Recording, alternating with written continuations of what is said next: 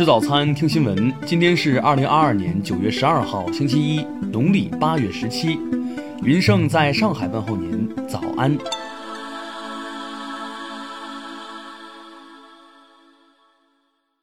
首先来关注头条消息。近日，在成都工作和生活的何先生和张女士原计划在辽宁丹东举行婚礼，但因为疫情被封成都，他们只能边吃面通过视频参加自己的云婚礼。十一号，新娘张女士表示，少了新人，婚礼好像也没缺什么，觉得挺好笑。两人将自己的奇特经历用视频发到网上，引发大量网友的围观和祝福。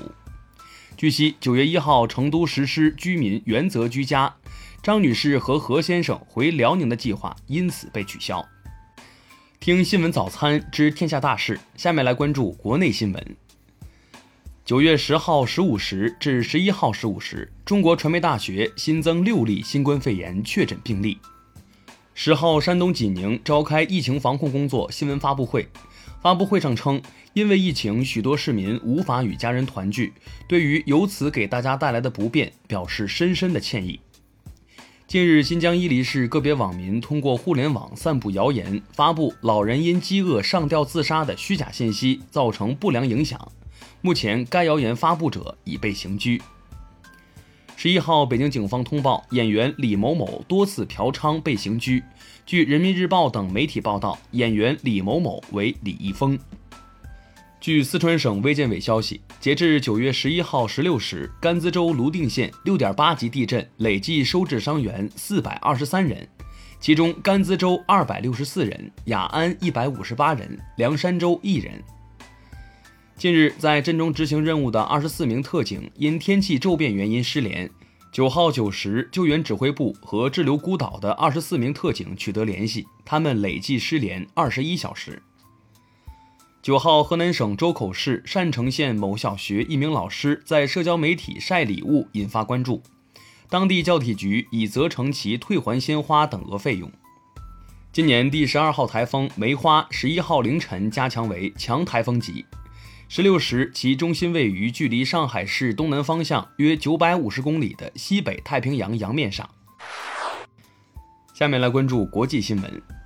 当地时间十一号，乌军称九月初以来已有三千多平方公里的土地回归乌克兰控制。当地时间十号，德国总理舒尔茨在视频讲话中表示，德国已经为冬季的能源危机做好了准备。当地时间十号，奥地利维也纳数千人涌上街头抗议物价飙升，并呼吁取消对俄罗斯的自杀式制裁。阿根廷中央银行九号发布的市场预期调查报告显示，预计今年的通胀率将达百分之九十五。北京时间九月十一号七时四十六分，在巴布亚新几内亚发生七点六级地震。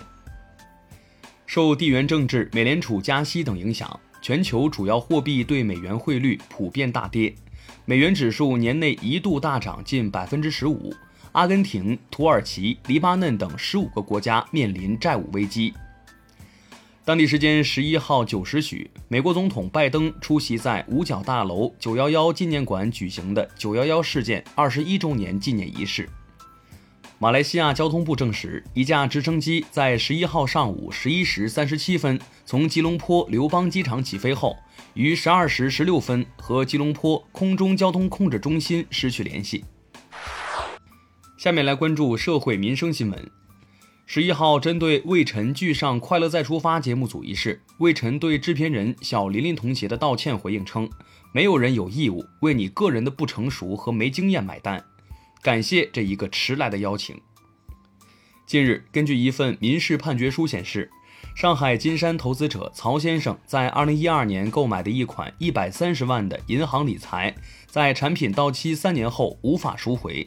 查询后发现，购买的理财产品变成了某公司股份。广东韶关的张先生与李女士热恋期间，为女友购置了价值七十九万的豪车，车辆登记注册在女方的名下。两人分手后，张先生要求李女士返还这笔购车款，并支付逾期利息，获得法院支持。近日，网络流传一视频显示，广东茂名一学生因没有手机扫不了健康码，被公交司机赶下车。十一号，陕西西安一女子在蜜雪冰城芋圆葡萄中的芋圆里喝出小木棍。女子表示，目前已经收到了退款，但希望可以注意一下食品安全。最后来关注文化体育新闻。十一号晚，在印度进行的女篮亚青赛决赛中，中国 U 十八国青女篮五十五比八十一不敌澳大利亚队，无缘冠军。六号，北京电影学院二零二二级新生开学典礼举行。张艺谋出席典礼并出任该校特聘教授。九号下午，北京舞蹈学院党委书记提到，学院任命张艺谋为荣誉教授。九号，距离放映数小时前，《斯巴达》忽然被电影节单方面宣布取消放映，原因在于德国《明镜周刊》刊登了一篇新闻调查，谴责《斯巴达》拍摄期间存在虐待未成年人的问题。十一号，二零二二年美网公开赛女单决赛在阿瑟阿什球场结束。二十一岁的波兰球员斯瓦泰克夺得个人第三座大满贯冠军，也成为首位夺得美网女单冠军的波兰球员。